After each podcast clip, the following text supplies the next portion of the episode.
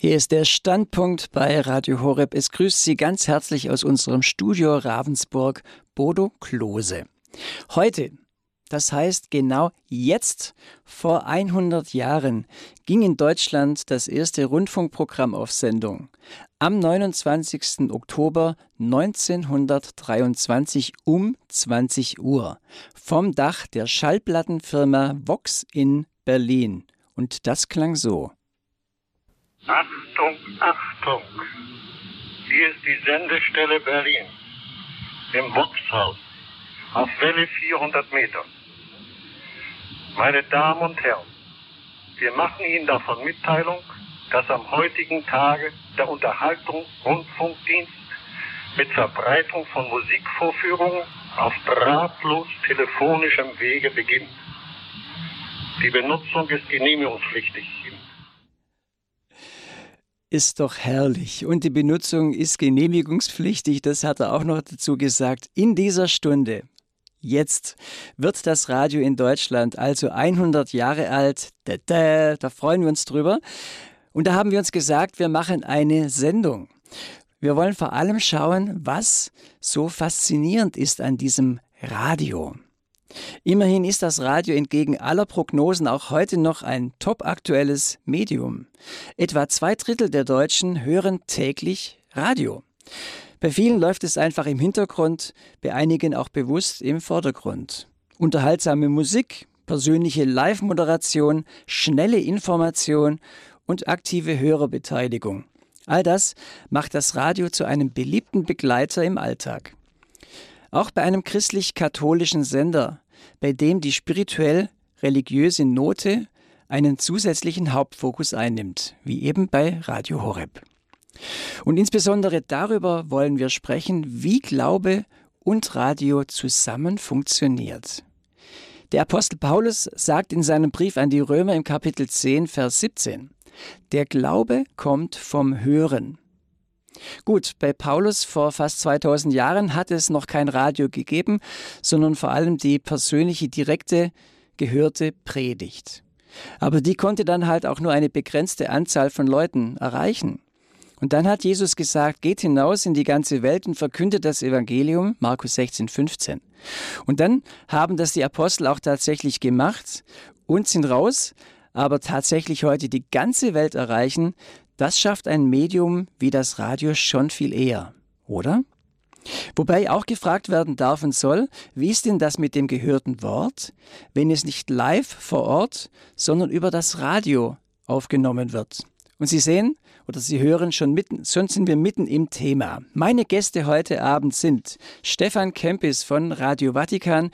Er ist der Chefredakteur der deutschen Abteilung von Vatican News. Grüß Gott, Herr Kempis. Hallo, grüß Gott.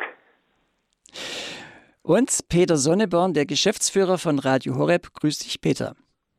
Grüß dich, Bodo. Und später werden wir noch den Präsidenten der Bayerischen Landeszentrale für neue Medien hören, den, der heißt Dr. Thorsten Schmiege. Beginnen möchte ich mit Stefan Kempis. Stefan Kempis, ich stelle Sie noch ein bisschen vor. Ähm, Stefan Kempis hat Geschichte, Theologie und Literaturwissenschaften in Bonn, Paris und Freiburg studiert, sowie Arabisch- und Islamwissenschaften am Päpstlichen Institut für arabische und islamische Studien in Rom und Kairo. Zunächst ist er Fernsehredakteur gewesen. 1995 ist er bei Radio Vatikan als Redakteur eingestiegen. Seit 2001 ist er stellvertretender Redaktionsleiter gewesen und seit 2017 kommissarischer Leiter. Und 2017 war auch insofern ein wichtiges Jahr, denn da gab es bei Radio Vatikan eine Umstrukturierung. Da wurde Radio Vatikan, wenn ich es richtig verstanden habe, eingegliedert bei den Vatican News, das sich als multimediales Internetportal des Vatikans versteht. Stimmt das, Herr Kempis? Habe ich das richtig dargestellt? ja, das stimmt schon. Ähm, nur ist mir immer wichtig zu sagen, Radio Vatikan ist nicht verschwunden bei dieser ganzen Reform. Wir haben hart dafür gekämpft, dass es nicht in diesem allgemeinen äh, multimedialen Gesumse auf einmal untergeht. Der Name war schon weg. Wir haben ihn uns mühsam zurückgekauft, praktisch auf dem Markt. Ähm, und das alte Radio Vatikan, immerhin 1931 gegründet, äh, also noch nicht 100 Jahre alt, aber schon ähm, über 90 ähm, sendet jetzt weiterhin und zwar nicht nur im Internet und irgendwo, sondern auf Kurzwelle, Mittelwelle und da, wo es wieder ausgestrahlt wird, wie dankenswerterweise äh, bei unseren Freunden von Radio Horeb auch auf UKW. Also das war eine natürlich sehr schwierige Reform für uns. Man hat versucht, das Rad nochmal neu zu erfinden. Und ähm, Gott sei Dank äh, haben wir es geschafft, das Radio Vatikan bei dieser ganzen Aktion zu erhalten. Wir sagen auch sehr gerne Radio Vatikan. Das können wir uns gerne darauf einigen, auch für diese Sendung, Herr Kempis. Sie haben 2019 die Leitung übernommen der deutschsprachigen Abteilung und zwar von dem Jesuiten Bernd Hagenkort. Er ist seit der Gründung, also Sie sind seit der Gründung des Radios, Sie haben gesagt, äh, über 90 Jahre, das war 1931 wurde Radio Vatikan tatsächlich gegründet interessanterweise von dem tatsächlichen Erfinder des Radios, der selber die Antennen mit aufgebaut hat. Das fand ich auch eine sehr schöne Anekdote, die man da gelesen hat. Äh, Sie sind der erste Nichtpriester in der Funktion dieser, dieses Leiters der deutschsprachigen Abteilung. Das interessiert mich. Es waren ja bisher immer Jesuiten. Auch Papst Franziskus ist ja Jesuit. Wie ist es gekommen, dass jetzt ein Nicht-Jesuit, also ein Laie, diesen Job übernommen hat? Ja, das hört sich einerseits so an, als wäre das jetzt so eine große, tolle Errungenschaft, ähm, ist es aber gar nicht. Die Wahrheit ist einfach, dass man die Jesuiten, äh, die von Anfang an ähm, bei der Gründung des Radios schon zusammen mit Marconi äh, mit dabei waren, ähm, im Zuge dieser ähm, teilweise doch unseligen Reform äh, halb herausgedrängt hat aus Radio Vatikan und Vatican News. Dann hat man zwar eine Art ähm, Burgfrieden gefunden, dass doch ein paar Jesuiten blieben. Aber leider haben sich äh, die deutschen Jesuiten aus Radio Vatikan zurückgezogen und wir in der Redaktion saßen sozusagen dann alleine da. Ähm, also das ist nicht so, als hätte der Papst jetzt gesagt, super, jetzt nenne ich mal einen Laien ähm, da für Radio Vatikan, sondern äh, leider haben die Jesuiten, die wie andere Orden auch nicht mehr ganz so viel Nachwuchs haben, sich aus Radio Vatikan äh, weitgehend zurückgezogen und eben auch aus dem deutschsprachigen Programm. Was für uns aber heißt, ähm, wir waren immer äh, zusammen mit jemandem, der uns spirituell, der auch unsere Hörerinnen und Hörer ähm, spirituell, priesterlich, äh, geistlich angesprochen und mitgenommen hat.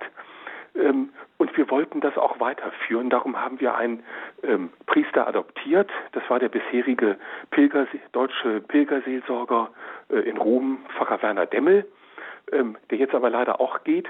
Und der war abseits von allen Statuten äh, und allen offiziellen äh, Organigrammen äh, de facto äh, unser Seelsorger bei Radio Vatikan. Das wurde dann eine sehr schöne Sache während der Corona-Pandemie ähm, da hat Pfarrer Demmel ähm, jeden Tag die Anliegen unserer Hörerinnen und Hörer mitgenommen in seine Messe. Äh, und das gab äh, einen unglaublichen Zuspruch in dieser doch sehr schweren Zeit.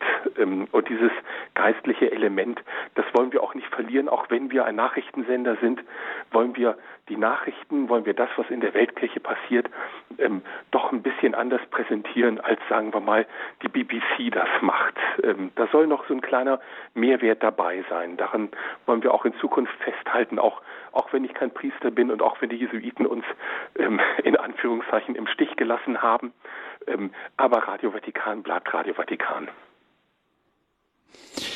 Sie selber sind ja auch an der Jesuitenschule groß geworden. Sie haben da eben sind zur Schule gegangen. Also insofern ist da auch schon was da. Und Sie haben auch, finde ich, was Interessantes gesagt. Beim Amtsantritt haben Sie gesagt, Sie möchten gerne bei Radio Vatikan, Vatican News, einen oder diesen jesuitischen Geist bewahren. Was meinen Sie mit diesem jesuitischen Geist jetzt bezogen auf Ihre Arbeit hm. als, äh, als Chefredakteur? Ja, ähm, die Jesuiten im Laufe meines Lebens immer als Großmeister der Freiheit erlebt, praktisch. Ähm, andere Leute mal machen lassen, sich nicht immer in die erste Reihe vordrängen, ähm, ist eigentlich zwar heimlich schon besser zu wissen, aber das nicht immer raushängen zu lassen, sondern lasst mal die anderen machen ähm, und ähm, dass jeder auf seine Art und Weise zu Gehör kommt ähm, und seine Art ähm, ins Spiel bringen kann.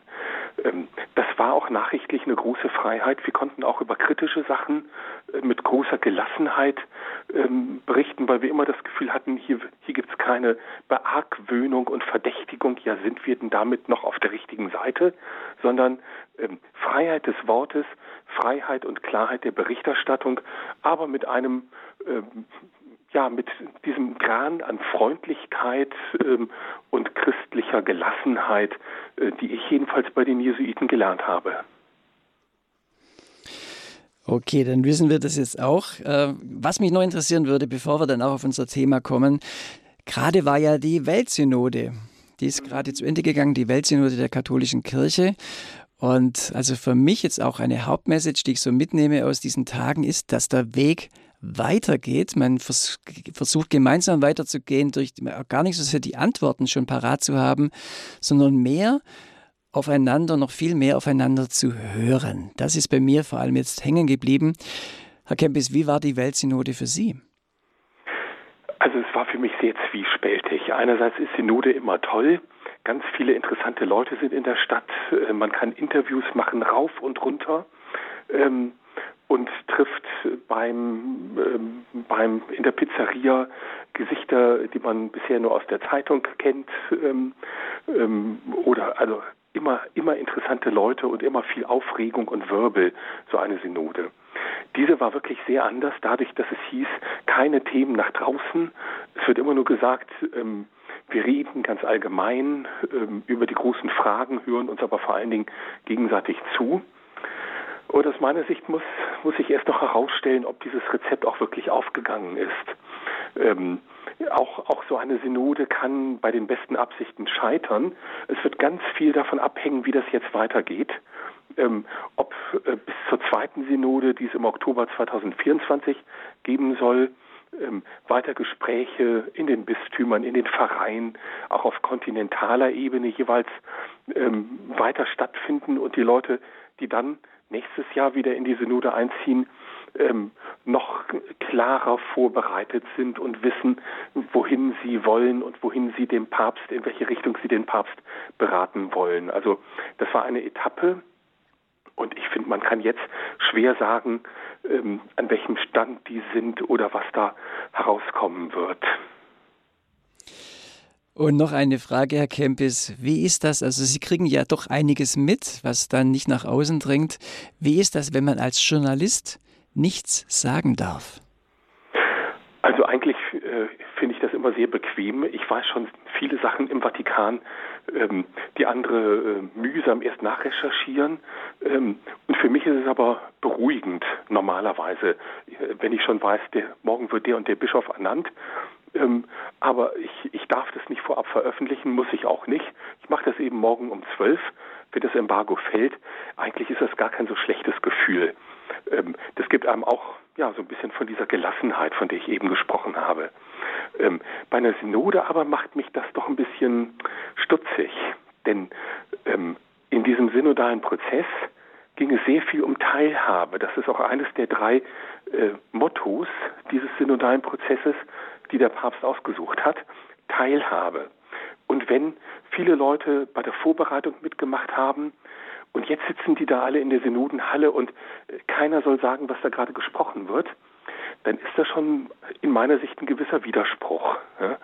Es kann ja nicht sein, dass die Teilhabe der Menschen, die bis dahin gefragt war, jetzt äh, in der Plenarversammlung der, der Synodenhalle auf einmal ausgeknipst wird und danach äh, darf sie, ist sie dann doch wieder gewollt. Das fand ich ein bisschen seltsam. Vielen Dank, da ein bisschen zu, zu erzählen, äh, wie es Ihnen damit gegangen ist. Es hat noch nichts mit dem Thema zu tun, insofern aber schon ein bisschen, weil wir wollen ja wissen, aus welcher Perspektive Sie uns nachher über das Radio und auch über das christlich-katholische Radio erzählen. Hm. Kommen wir zu Peter Sonneborn. Peter hat ursprünglich Physik studiert dann ist er in den Kreuzorden eingetreten und hat Philosophie und Theologie am Institutum Sapientiae in brasilianischen Anápolis und in Rom studiert. In einer Neuorientierung hat er im Oktober 2003 also vor 20 Jahren, Radio Horeb kennengelernt und entschieden, sich auf diesem Weg für das Reich Gottes einzusetzen. Im Jahre 2004 ist er bei Radio Horeb Redaktionsleiter geworden und 2012 Geschäftsführer. Radio Horeb Horeb ist, äh, möchte ich noch sagen, gehört zur Weltfamilie von Radio Maria und Peter Sonneborn ist auch im Weltvorstand der Radio Maria Weltfamilie hineingewählt worden. Peter und ich, wir kennen uns eben schon seit, seit dieser Zeit bei Radio Horeb, daher duzen wir uns. Von daher, Peter, Schön nochmal Hallo. Auf unserer Webseite horre.org steht ein Zitat von dir, das möchte, ich, das möchte ich mal vorlesen. Die Arbeit bei Radio Horeb ist nicht nur ein Job, es ist eine Lebenseinstellung. Wie ist das gemeint? Tja, ähm, ich glaube einfach, dass wir auf der einen Seite schon einen ganz normalen Job zu tun haben, keine Frage. Also ich glaube sogar, dass wir äh, als Christen, und das wird bestimmt äh, bei Ihnen, Herr Kempis, nicht anders sein, diese Aufgabe, diesen Job noch viel ernster nehmen und versuchen ihn, so wie es in der Heiligen Schrift heißt, ihn für Gott und nicht für Menschen zu tun. Ähm, aber es geht eben weit über diese Aufgabe hinaus, äh, über den Job hinaus. Es ist wirklich eine Aufgabe. Es hat auch was mit Hingabe zu tun. Ähm, denn die Überzeugung, die man auch persönlich mitbringen muss, um die Arbeit zu tun, die wir tun, bei Radio Horeb weniger nachrichtenorientiert. Da haben wir Gott sei Dank solche Partner oder den Partner Radio Vatikan, ähm, wo wir auch immer wieder andocken können und ähm, Inhalte übernehmen dürfen. Aber ähm, diese ganz intensive Glaubensvermittlung, das bedeutet ja, dass ich diese Haltung und äh, diese ganze innere Disposition schon mitbringe. Mein ganzes Leben muss so sein, sonst werde ich das nie in irgendeiner Weise glaubwürdig den Hörerinnen und Hörern mitteilen können. Und in diesem Sinn ist das zu verstehen. Es steckt einfach sehr, sehr viel dahinter, äh, was man hier persönlich einbringen muss, was zu den Themen gehört, die wir nachher weiterbringen wollen.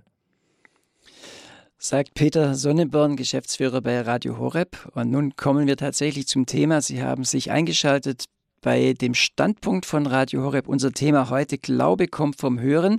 Der Standpunkt zu 100 Jahren Radio in Deutschland. Mein Name ist Bodo Klose und jetzt komme ich ins Gespräch eben mit Stefan Kempis, dem Chefredakteur der deutschen Abteilung von Radio Vatikan, Vatican News und mit Peter Sonneborn hier von Radio Horeb, der Geschäftsführung.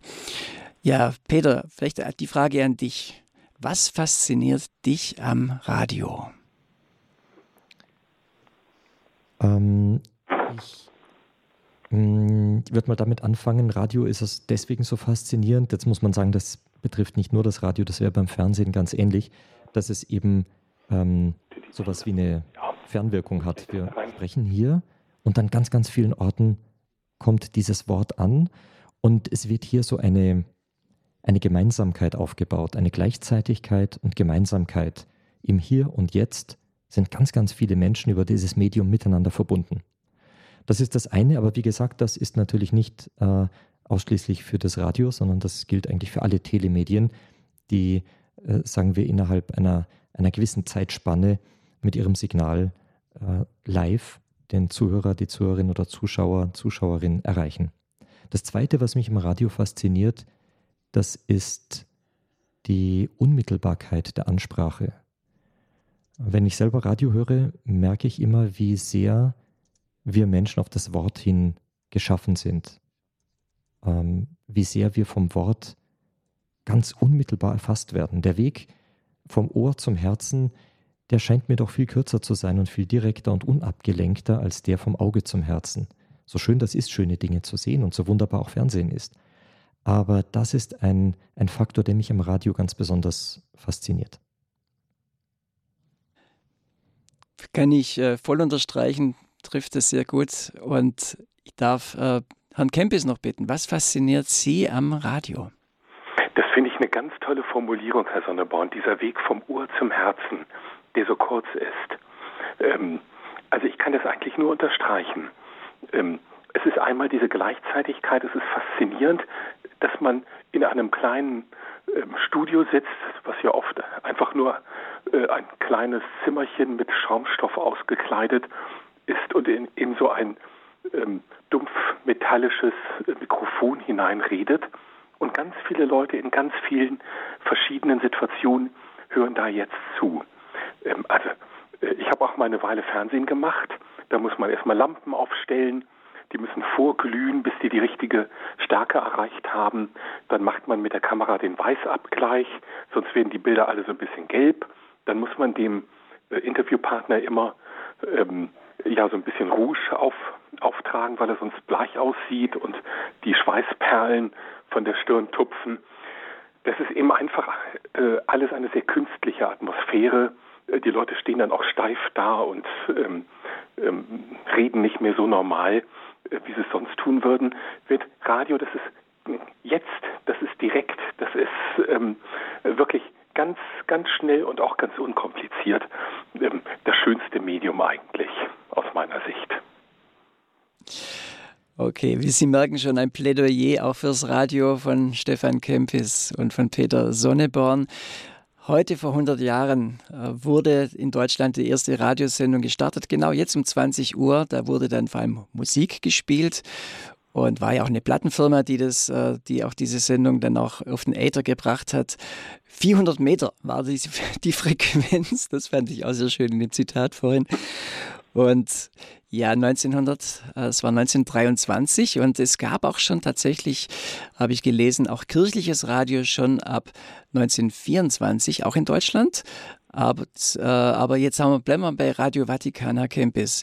Mhm. 1931 war der Start. Und vielleicht können Sie das nochmal kurz erzählen. Was, wie ist es ja. damals gestartet, 1931? Das, das ist ja schon bald. Sogar äh, ja, das war sogar fast schon wieder spät, denn Pius XI., äh, ein total technikbegeisterter äh, Papst, vorher Bibliothekar äh, in Mailand, ähm, ähm, hatte schon in den 20er Jahren engen Kontakt zu Marconi, aber der Vatikan konnte sich das noch nicht erlauben, sich einen Radiosender aufzubauen, denn der Papst war offiziell noch Gefangener, wie man das nannte, des Vatikanstaates und es hatte noch kein Konkordat gegeben, äh, keine Vereinbarung mit Italien, wie man das jetzt künftig völkerrechtlich handhaben würde.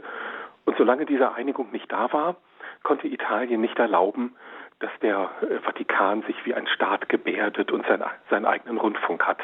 Man brauchte also erst das ähm, Konkordat mit Mussolini ähm, und sehr schnell danach hat Pius dann dafür gesorgt, dass 1931 im Februar auch der eigene Radiosender des Vatikans in den Äther ging. Wir haben ähm, noch eine Aufnahme, wo äh, Marconi, der aussieht wie ein Kellner im, im Frack, ähm, auch äh, mit einer ganz ähnlichen Stimme, wie wir am Anfang aus Berlin gehört haben, sagt, ähm, hier, ich mache das jetzt natürlich auf Deutsch und nicht auf Italienisch, Achtung, Achtung, hier hören Sie jetzt gleich die erste Sendung der Vatikanischen Radiostation. Ja, und dann kommt eine kleine Ansprache von Pius XI., äh, ebenfalls auf Latein, aber spontan. Das hört sich ungefähr so an. Station im Radiophonicam, Inaugurendum, äh, alles mit viel Grausche und Geknacke. Und wir haben Bilder einer Wochenschaukamera, äh, die zeigt, wie in der Westminster Cathedral in London ein großer ja, Radioempfänger ähm, oben auf dem Hauptaltar steht ähm, und ähm, Hunderte von Menschen sich vorbeugen, um zum ersten Mal live die Stimme ihres Papstes zu hören. Man muss sich mal vorstellen, was das für ein Moment war. Das, das war die große Stunde der Vatikankommunikation. Ähm, der Vatikan mag in vielem ähm, zurück sein, sagen wir mal, aber äh, in Kommunikation war eigentlich immer vorne weg. Der Osservatore Romano, die Vatikan-Zeitung, äh, ist das älteste Blatt auf italienischem Boden überhaupt, das noch weiter besteht, äh, tief im 19. Jahrhundert gegründet. Und mit Radio Vatikan, obwohl erst in Anführungszeichen 1931 am Start, sind wir doch immerhin einer der ersten internationalen Radiosender überhaupt. 1931 gestartet, Radio Vatikan. Und dann auch eben, Deutschland hat eben auch schon Radio gegeben. Und dann kam zumindest in Deutschland 1939 äh, das Verbot des kirchlichen Radios durch die Nationalsozialisten und äh, auch die grausame Zeit äh, des Krieges. Radio als Propagandamittel. Da müssen wir, glaube ich, auch kurz drüber sprechen, mhm. weil das ist ja eine dunkle Geschichte des Radios, Herr Kempis. Mhm. Goebbels ließ sich ganz genau informieren, was Radio Vatikan politisch meldete. Das machte der damalige äh, Botschafter ähm, des Deutschen Reiches beim Heiligen Stuhl, äh, der Vater von Weizsäcker, Vater des späteren Bundespräsidenten. Und ähm, als kurz nach dem Kriegsausbruch Radio Vatikan ähm, über, über den Einmarsch der Wehrmacht in Polen äh, und eine dortige äh, Katholikenverfolgung berichtete, gab es eine offizielle Beschwerde ähm, über die deutsche Botschaft beim Vatikan. Pius XII., der große Angst hatte, dass der Vatikan nicht als neutraler ähm, Akteur wahrgenommen würde, sondern als parteiisch, hat daraufhin Radio Vatikan angewiesen, ähm, nicht zu politisch zu sein. Ähm, und daraufhin hat sich das Radio vor allen Dingen auf humanitäre Aspekte konzentriert, vor allen Dingen diese Suchmeldungen. Das sind die ersten, die ältesten Aufnahmen aus dieser Zeit, die wir äh, nicht von Papst ansprachen, sondern sagen wir mal vom reinen Radiobetrieb haben. Familie sowieso sucht ihren Sohn, bittet, bittet ihn sich zu melden, also Kriegsgefangene suchen. Ähm, was äh, aber kurz vor Ausbruch des Krieges wichtig war, war eine Radioansprache über Radio Vatikan von Pius XII., in der er die berühmte Formel prägte, nichts ist verloren mit dem Frieden, alles kann verloren sein mit dem Krieg. Das würde sich so an, nulla, äh, nulla è perso con la pace, tutto può esserlo con la guerra. Ähm, ein Appell, der leider aber auf taube Ohren stieß. Ähm, damals im August 39 standen die Zeichen in Berlin schon zu sehr auf Krieg. Und eben Radio als leider Propagandamittel im, äh, auch im Zweiten Weltkrieg dann eingesetzt. Das ist natürlich heute auch für ein christliches Radio, jetzt frage ich mal den Peter Sonneborn, wichtig, dass man sagt, okay, man, man will sich nicht in, instrumentalisieren lassen. Und das ist ja eine, ein, glaube ich, ein Grundsatz bei Radio Horeb, dass man sagt, wir, wir wollen frei sein, wir wollen nicht äh, von jemand gelenkt werden, vor allem nicht für politische äh, Situationen. Also gerade wenn wir Redaktionsbesprechung äh, haben und dann kommt so ein Thema auf, wo wir sagen, wird es jetzt sehr politisch, dann müssen wir vorsichtig sein. Grundsätzlich ja, wir wollen uns nicht auf politische Seiten schlagen. Es ist natürlich so, dass zu vermuten steht, dass ein christlich-katholisches Radio hm, nicht glühendste Anhänger, äh, glühendster Anhänger, sagen wir, einer, einer, einer linken Politik ist oder einer kommunistischen Politik. Aber deswegen machen wir noch lange keine Politik. Und ähm, das ist uns wirklich ganz wichtig, da hast du recht. Ähm, ich denke dann ganz viele unserer Redaktionsbesprechungen wo wir einfach darüber beraten, wie wir das Thema präsentieren, ohne uns äh, hier wirklich politisch einzumischen. Das ist uns wirklich ganz wichtig. Instrumentalisieren lassen geht einfach nicht. Unsere Richtschnur des Programms ist die Lehre der katholischen Kirche, so wie sie von der römisch-katholischen Kirche äh, verkündet wird. Dazu haben wir die Spezialisten im Programm, die uns dann das auslegen, was von Rom verkündet wird, ähm, aus einer möglichst ich sag mal, möglichst objektiven Perspektive. Ähm, das ist ein ganz schwieriges Thema mit der Objektivität. Aber es gibt ja Gott sei Dank im katholischen Umfeld, solange man sich innerhalb dieses Umfeldes aufhalten möchte, und das wollen wir, ähm, rundherum ganz viele Kriterien, an denen man sich immer wieder orientieren kann, wo man sozusagen lauter Referenzpunkte hat, um die eigene Position und auch die eigene Auslegung von Inhalten äh, abzustimmen. Und das versuchen wir eben so gut wie möglich. Ähm, interessant ist, dass ja ähm, gerade die Religion, wenn es denn um möglicherweise ideologische Verzweckung geht, immer sehr im Verdacht steht, hier Tür und Tor zu öffnen. Ähm, ja, nun die Zeiten liegen Gott sei Dank jetzt lange hinter uns und Stand heute muss man sich wohl ähm, auch mal nach anderen Ideologieträgern umsehen als nur der Religion oder vielleicht als überhaupt der Religion in Deutschland, zumindest in Mitteleuropa. Es wäre jetzt natürlich spannend, über die weitere Geschichte des Radios ganz äh, detailliert drüber nachzudenken. Die Zeit haben wir jetzt an dieser Stelle nicht. Wir wollen eigentlich auf, auf was anderes nachher zu kommen. Wir wollen drüber kommen, wie funktioniert denn auch, auch heute katholisches Radio.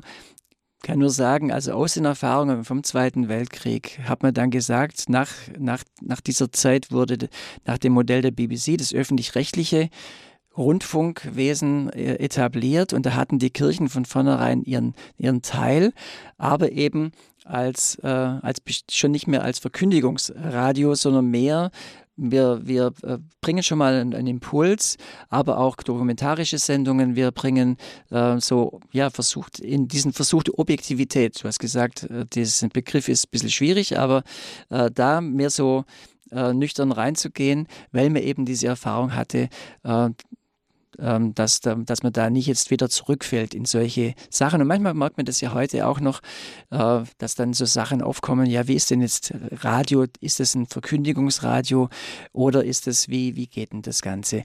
Herr Kempis, Radio Vatikan wurde Vatican News. Das sagt ja schon auch ganz viel aus. Einerseits ist natürlich Radio Vatikan ein, ein Organ des Papstes, also die Verlautbarungen des Papstes ist, ja. äh, sind sie die Ersten, die die auch natürlich herausbringen und äh, auch verantwortlich in der Redaktion ähm, gucken, dass die auch dann die richtigen Leute kommen. Aber es hat ganz viel Nachrichtenanteil, den mhm. wir auch bei Radio Horeb gerne übernehmen. Mhm. Also ich fand interessant, was Herr Sonneborn gerade eben gesagt hat. Die Politik raushalten aus dem äh, Redaktionsstudio.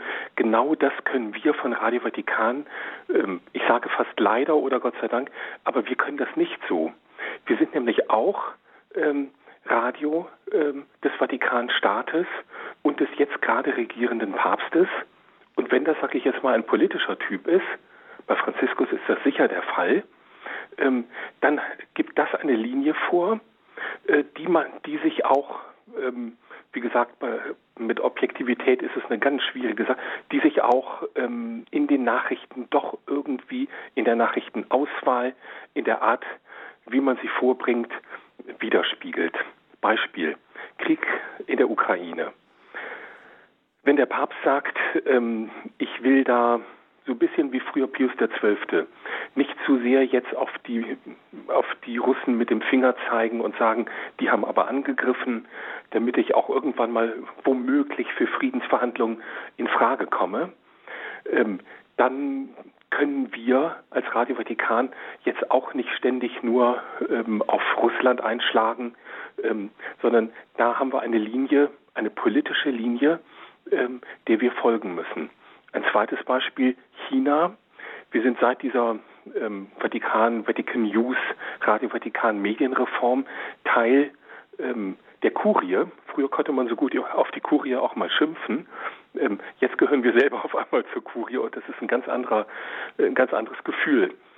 Ähm, wenn das Staatssekretariat sagt, Vorsicht China, wir sind da in Gesprächen und es ist alles ganz schwierig, bitte fallt uns nicht in den Rücken, indem ihr auf einmal irgendwelche Meldungen bringt, ähm, Gouverneur von irgendeiner chinesischen Region lässt die Kreuze von den Kirchenfassaden abschrauben. Ähm, bitte bringt nichts, was irgendwie unsere Verhandlungen stören könnte. Auch Vietnam ist so ein heißes Pflaster ähm, dann werde ich sehr darauf aufpassen, dass nicht irgendwie so eine böse China-Meldung auf einmal bei uns im Programm kommt. Ja? Also bei uns ist das was anderes mit der Politik. Wir können sie nicht raushalten, nicht nur weil wir mehr newslastig sind, ähm, ein Nachrichtensender, ähm, aber mit dem gewissen christlichen Etwas, sondern auch, weil der Papst auch Politiker ist. Das war unter Johannes Paul II. auch schon so. Aber ähm, ich habe das nicht so geballt erlebt wie unter Franziskus. Vielleicht auch, weil damals unter Johannes Paul die Krisen und Kriege nicht so nah an uns herangerückt sind, äh, wie das mittlerweile der Fall ist. Nochmal die Frage an, an Peter Sonneborn zum Thema Politik. Also ich empfinde Radio Horeb ja nicht als unpolitisch, sondern wir versuchen halt uns nicht auf eine bestimmte Seite zu schlagen, oder? Ist, äh, ist, spielt Politik bei Radio Horeb keine Rolle? Naja, das kann man so nicht sagen. Also, ähm, es war jetzt schön zu hören, Herr Kempis, dass Sie ja äh, genau das, äh, ähm, das, was wir so nicht machen, abdecken. Und das ist so schön, dass sich das ergänzt und wir das übernehmen können, immer in dem Vertrauen darauf, dass wir hier äh, wunderbar recherchierte Inhalte ganz sicher auf Sendung nehmen können.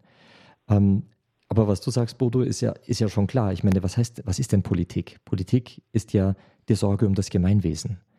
Und diese Sorge ist dem Christentum ins Stammbuch geschrieben. Das ist, äh, äh, man muss ja nur die Bibel auf, äh, aufschlagen und schon sieht man, der Christ ist eigentlich der, wie sagt Jesus, gibt dem Kaiser, was des Kaisers ist und Gott, was Gottes ist.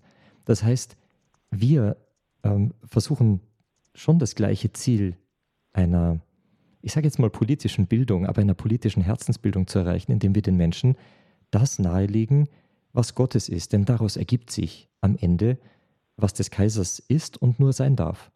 Und ich glaube, dass wir ähm, in, in dieser ähm, in diesem Ansatz und zusammen mit diesen ganzen Informationen, die wir zum Beispiel jetzt auch von Radio Vatikan und im Besonderen von Radio Vatikan übernehmen dürfen, doch eine, äh, den, den, Menschen eine Grundlage geben können, Dinge einzuordnen mhm. und ähm, Dinge in ihrem eigenen Herzen auch in der rechten Weise bewegen zu können, um dann wieder selbst tätige, aktive Mitglieder in äh, der Politik, in der Polis, in der Stadt, in dem Ort, wo sie sind, sein zu können, um dort einen positiven Beitrag aus dem christlichen Glauben bringen zu können, weil sie gut informiert wurden und auch gut ausgestattet wurden, eben mit den Glaubensinformationen, aber nicht nur Informationen, sondern mit dem gelebten Glauben, den wir bei Radio Horeb zu übertragen versuchen und den wir selbst darzustellen versuchen durch unser So und Dasein.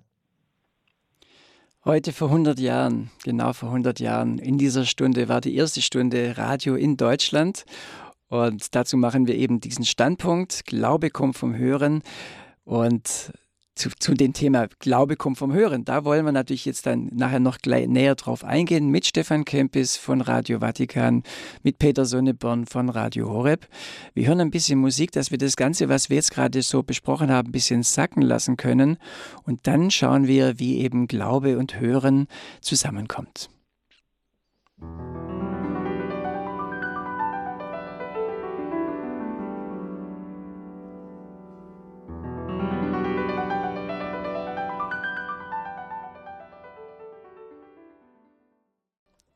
Achtung, Achtung, hier ist Radio Horeb. Nein, so machen wir es nicht. Hier ist der Standpunkt bei Radio Horeb. Mein Name ist Bodo Klose. Aber vor 100 Jahren, da hat es so ein bisschen geklungen, dass man das Radio angesagt hat. Heute ist es ein bisschen anders geworden. Ich hoffe, Sie sehen mir diesen kleinen äh, Sprung nach, den ich gerade gemacht habe. Äh, mich hat es einfach gerissen, nachdem Herr Kempis vorhin auch schon in der Sendung so ein bisschen zitiert hat. Und das fand ich sehr schön. Sie sind bei Radio Horeb. Die Sendung heißt Glaube kommt vom höheren Standpunkt zu 100 Jahren Radio in Deutschland am 19. Am 29. Oktober 1923 war die erste Radiosendung vom Voxhaus vom Dach dort äh, hinaus äh, gesendet nach Berlin. Und das war der Start in Deutschland für Radio. Und heute sind wir 100 Jahre später. Wir ähm, haben ganz viele Sender, ich glaube um die 400 Radiosender in Deutschland. Radio ist in und wir sprechen heute Fokus jetzt auf das auch das christliche und katholische Radio. Wir sind mit Radio Vatikan in der Sendung. Das ist Stefan Kempis, der Chefredakteur der deutschen Abteilung von Radio Vatikan Vatican News und mit Peter Sonneborn, dem Geschäftsführer von Radio Horeb. Frage an Peter. Peter ist äh, Theologe. Und vielleicht können wir dieses Thema Glaube kommt vom Hören, das nochmal ein bisschen näher erläutern. Was heißt es eigentlich? Glaube kommt vom Hören. Ja, Glaube kommt vom Hören. Ähm, äh, da lesen wir doch mal hier im Römerbrief die Stelle, die du, wo du auch am Anfang der Sendung schon zitiert hast, das zehnte Kapitel ab Vers 14. Da sagte, wie sollen sie nun den anrufen, an den sie nicht glauben? Wie sollen sie an den glauben, von dem sie nichts gehört haben? Wie sollen sie hören, wenn niemand verkündet? Ja, da sieht man eine Verkettung von Bedingungen, damit wir als Menschen zum Glauben kommen können. Und wenn wir uns diesen einfachen Satz anschauen, der Glaube kommt vom Hören, dann beinhaltet der drei Elemente. Das eine ist der Glaube, das andere ist das Hören und in der Mitte steht, das kommt von, das heißt die Ursächlichkeit. Wie passiert denn das? Ähm, da verbindet den Glauben und das Hören. Der Glaube, wenn wir ähm, in den Katechismus schauen, da kann man das sehr schön nachlesen. Das ist gleich ganz zu Beginn des Katechismus. Da geht es um den Glauben. Warum? Weil das die Grundlage eigentlich für alles ist, was dann später kommt. Und der Glaube, der ist zum einen eine Gnade, das heißt ein freies Geschenk Gottes. Und er ist zum Zweiten ein menschlicher Akt, nämlich die Hinwendung des Menschen zu Gott, indem er das, was Gott uns offenbart, was Gott aus seiner Souveränität uns schenkt, Dinge, die wir aus uns selbst heraus nicht erkennen könnten, dass der Mensch sozusagen mit der Gnade Gottes das akzeptieren und annehmen kann. Der Glaube ist definiert als die feste Zustimmung unseres Verstandes und unseres Willens zu einer geoffenbarten Wahrheit. Und man muss dann sagen, wenn wir vom katholischen Glauben sprechen, zum gesamten Patrimonium Fidei, das heißt zum gesamten Inhalt des Glaubens, der sich in der katholischen Kirche zusammensetzt, aus dem, was in der Heiligen Schrift gesagt wurde, aus der Überlieferung und aus dem lehramtlichen Beitrag zu dem, was in der Heiligen Schrift und in der Überlieferung grundgelegt ist, was das Lehramt sozusagen ausdeutet, tiefer erkennt und zu glauben vorlegt. Das sind die Quellen unseres Glaubens. Und diese Quellen gründen letztlich alle in der Offenbarung Gottes. Das heißt, wir haben hier einen übernatürlichen Vorgang vor uns und in uns, wenn wir diesen Vorgang mitvollziehen. Der Glaube ist also eine Gnade, eine eingegossene Gnade. Gnade ist definiert als ein freies Geschenk Gottes. Und diese Gnade, dieses Geschenk Gottes hilft uns, dass wir das, was er uns anbietet, was er uns schenkt, annehmen können. So, der Glaube ähm, wäre so mehr oder weniger umschrieben. Ähm, jetzt ist die Frage, was hat das mit dem Hören zu tun? Nun, das Hören ist eine der Möglichkeiten, wie wir das, was uns mitgeteilt werden soll, aufnehmen können. Jetzt könnte man sich natürlich fragen, warum heißt es nicht, der Glaube kommt vom Sehen? Denn Jesus hat ja zum Beispiel ganz viele großartige Werke getan.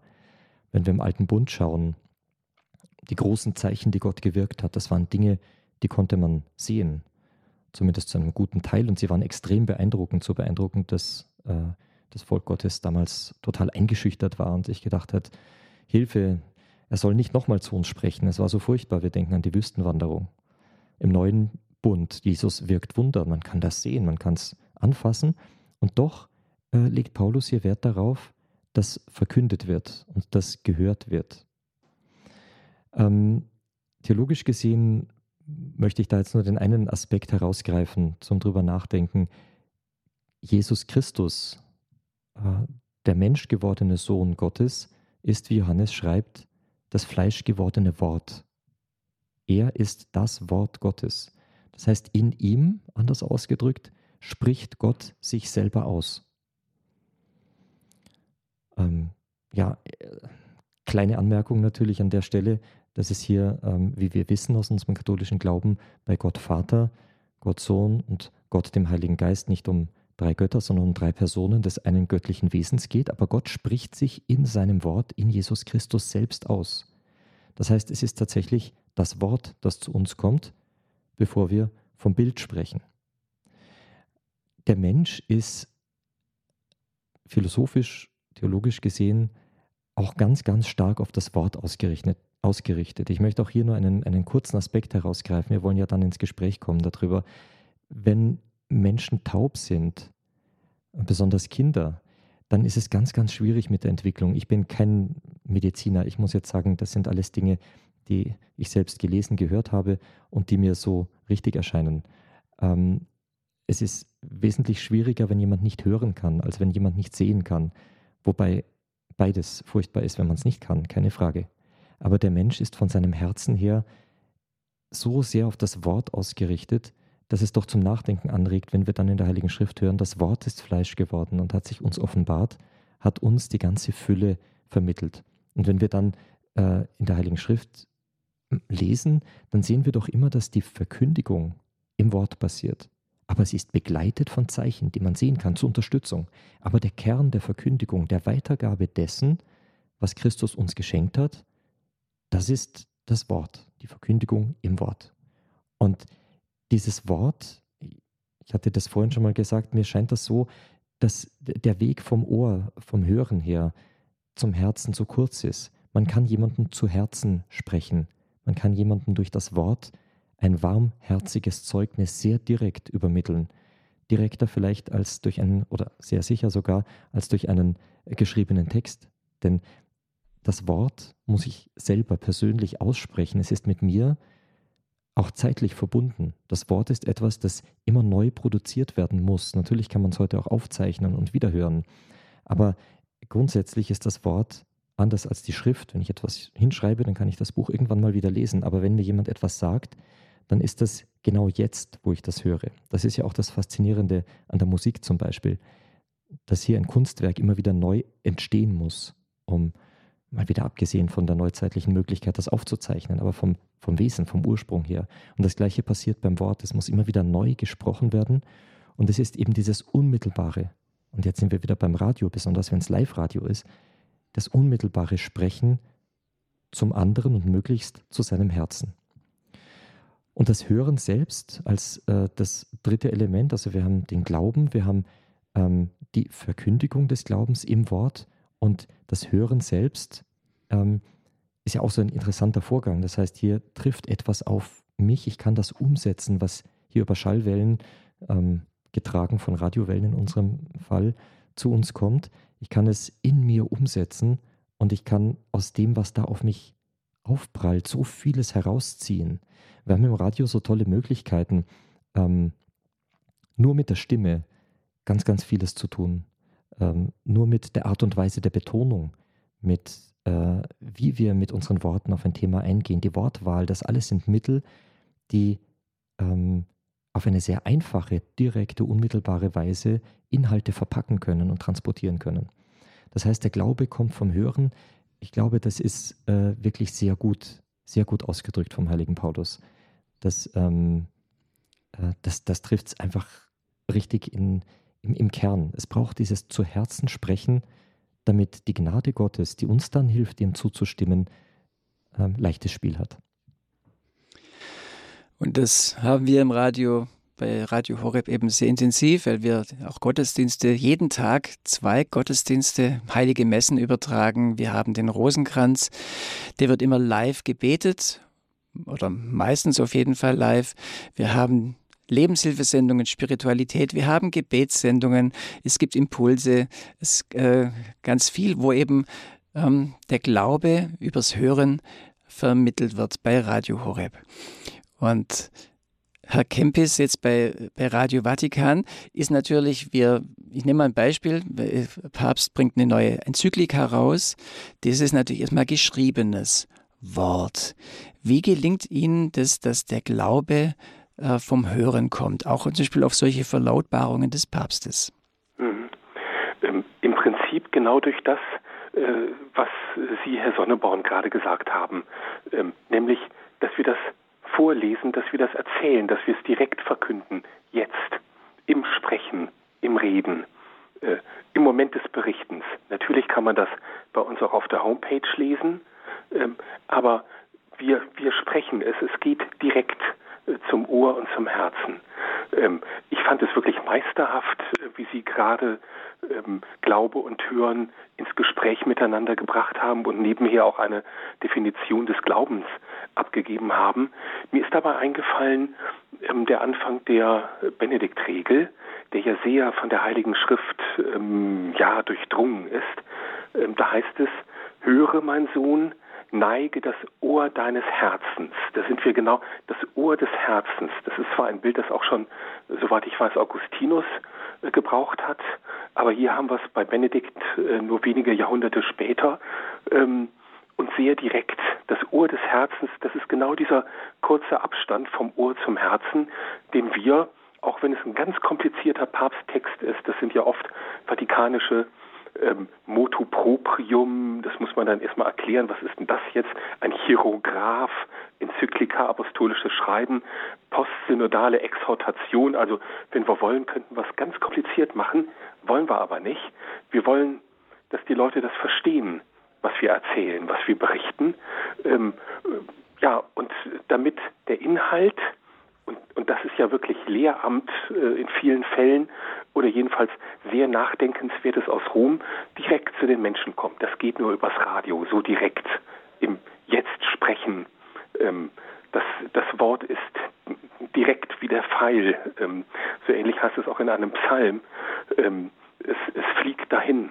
Ähm, also noch die komplizierteste Nachricht wird verständlich, wenn sie bei uns, das klingt jetzt wie eine Eigenwerbung, bei uns bei Radio Vatikan ins Wort gebracht wird und in die Verständlichkeit. Äh, so kann man das dann auch im Herzen bewegen, wenn man wenn man das mal gehört hat und nicht nur gelesen in der Zeitung auf Seite 7 äh, unter äh, übrigens hätten sie gedacht äh, oder einer ähnlichen Rubrik. Ähm, und das ist auch der Unterschied ähm, ähm, oder das ist auch der Punkt, an dem das Christentum, das christliche Eichhörnchen, sagte einer meiner Vorgänger immer, äh, durch die Nachrichtenlandschaft hüpft. Ähm, es ist eben die Art und Weise, dass wir die Dinge in Wort verwandeln, das in der Lage ist, wirklich direkt zu den Menschen zu sprechen. Und wenn die Inhalte äh, dem noch entsprechen, also wenn es äh, Papsttexte sind zum Beispiel, umso besser. Ähm, direkter geht es gar nicht. Und es ist ähm, schön, Papst ich, Franziskus. Ja, gerne. Mhm. Äh, entschuldige, ich muss, ich muss da gerade mal äh, noch einhaken, weil mir das jetzt sehr gut gefallen hat, Herr Kempis. Ähm, die, die Art der Worte macht natürlich noch, oder der Ursprung der Worte macht an der Stelle natürlich theologisch gesehen auch noch einen Unterschied. Ähm, wenn wir das Wort Gottes verkünden, dann hat das natürlich eine ganz eigene Kraft auch noch. Also nicht nur die Tatsache, dass das Wort ohnehin dem Herzen sehr nahe ist, es können auch böse Worte dem Herzen sehr nah sein. Sie haben vorhin von dem Pfeil gesprochen oder äh, jetzt im Falle von Radio Vatikan äh, die äh, neuen Papstschreiben, Papstveröffentlichungen und so weiter. Das hat natürlich ein ganz anderes Gewicht, wenn der Stellvertreter Christi hier äh, eine, eine Nachricht bringt. Und das finde ich etwas sehr Faszinierendes am Wort, dass es äh, tatsächlich geistlich gesehen etwas transportiert, was das Wort selbst so nicht beinhaltet, je nachdem, von wem es stammt. Und ähm, auch durchaus, an wen es am Ende gerichtet ist. Auch das kann geistlich sozusagen mitgegeben werden. Ähm, und in diesem Sinne darf die Eigenwerbung von Radio Vatikan sehr gern sein. Und es kommt ja dazu, wir haben ja auch bei Radio Horeb äh, Programm von Radio Vatikan, wo wir natürlich den Papst live hören, am Sonntag beim Angelus um 12 Uhr oder am Mittwoch in der Papstkatechese bei der Generalaudienz. Es ist klasse, den Papst im Fernsehen zu sehen, aber es ist auch äh, wichtig, ihn einfach zu hören, seine Stimme zu hören. Und äh, das macht ganz viel aus, auch diese, diese Stimme zu hören. Und ja, da sind wir äh, sehr, sehr gerne dabei. Wir haben hier den Standpunkt bei Radio Horeb. Das Thema ist Glaube kommt vom Hören. Standpunkt zu 100 Jahren Radio in Deutschland. Heute ist dieser Tag 100 Jahre Radio in Deutschland. Radio Vatikan gibt es seit 1931, also über 90 Jahre. Radio Horeb gibt es seit bald 27 Jahren. Am 8. Dezember ist unser Geburtstag. Also wir sind fast jung äh, im Vergleich dazu und trotzdem mit 27 hat man auch schon äh, gute Geschichte geschrieben, hat schon einiges erlebt. Und ja, wie wir so gesehen werden, das ist vielleicht auch ganz interessant. Hören wir mal den, einen Bischof, Bischof Gebhard Fürst von der Diözese Rothenburg-Stuttgart hat mal was über Radio Horeb gesagt. Es gibt auch heute noch viele Menschen, die gern Radio hören. Es gibt viele Menschen, die nicht so ohne weiteres aus dem Haus können. Und es gibt viele Menschen, die übers Radio auch gerne eine Botschaft der Kirche oder Inhalte der Kirche hören. Und da finde ich, hat Radio Horeb eine ganz besondere Bedeutung und einen besonderen Auftrag. Ich weiß auch, dass sie in sehr geschickter Weise auch über Empfänger und so weiter, wo man also so Radios, die man in besonderer Weise dafür einsetzen kann, äh, vergeben und dass da sehr viele Menschen einfach davon profitieren, dass sie mit einem äh, Händedruck sozusagen dieses Radio in Gang setzen, Radio Horeb hören, deshalb in ihr Zimmer hinein, in ihre Wohnung hinein, in ihr Leben hinein von der Kirche die gute Botschaft Jesu hören. Bischof Gebhard Fürst von der Diözese Rottenburg-Stuttgart sagt eben, ja, wie heute Radio gehört wird. Er spricht den blauen Knopf an für Hörerinnen und Hörer, die jetzt vielleicht Radio Horeb noch nicht so genau kennen oder die uns jetzt vielleicht auch gerade im, im Radio, im, im Auto hören. Peter, Geschäftsführer von Radio Horeb, was ist eigentlich der blaue Knopf? Der blaue Knopf ist, ähm, soll ich mal sagen, eine ziemlich simple Idee, die wir uns leider nicht haben patentieren lassen. Denn wenn wir das getan hätten, hätten wir jetzt wahrscheinlich ziemlich einträgliche Einkünfte. Das haben alle nachgemacht in Deutschland. Ähm, äh, Bayerischer Rundfunk und wie sie alle heißen. Ähm, eine ganz einfache Sache. Wir haben uns damals als DAB Plus losging, also nicht der bisher bekannte UKW-Rundfunk, die Radios, die wir alle seit unserer Kindheit kennen, wo man halt am Knopf dreht und dann irgendwo zwischen 88 und 108 Megahertz, äh, was weiß ich, 10, 12 verschiedene Sender findet, sondern eben der Digitalrundfunk, ähm, wo wir uns gedacht haben, naja, die Einstellungen auf diesen Empfängern, die sind dann vielleicht ein bisschen komplizierter. Radio Horeb hat ja die, Landes-, äh, die bundesweite Frequenz bekommen. Ähm, wir sind äh, ganz Deutschland auf demselben Kanal zu hören. Das war für uns ein riesiges Geschenk, ein riesiger Schritt nach vorne, eine Vereinfachung der Möglichkeiten, zu den Menschen zu gelangen. Dann war aber die Frage, was ist mit denen, die sich einfach mit Technik nicht beschäftigen wollen oder können? Dann haben wir gesagt, naja, äh, lassen wir doch Radiogeräte herstellen, die einen Knopf haben, auf dem bereits vorprogrammiert ist, wo Radio Horeb zu finden ist. Und über diesen Knopf hm, kann man aus, jeder, aus jedem Zustand dieses Radios zu Radio Horeb gelangen.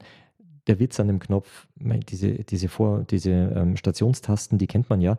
Der Witz an dem Knopf ist nur, dass er halt nicht umzuprogrammieren ist. Der kann eben nur Radio Horeb her, äh, herholen, wohingegen das Radio natürlich wie jedes andere Radio auch alle anderen Sender hören kann.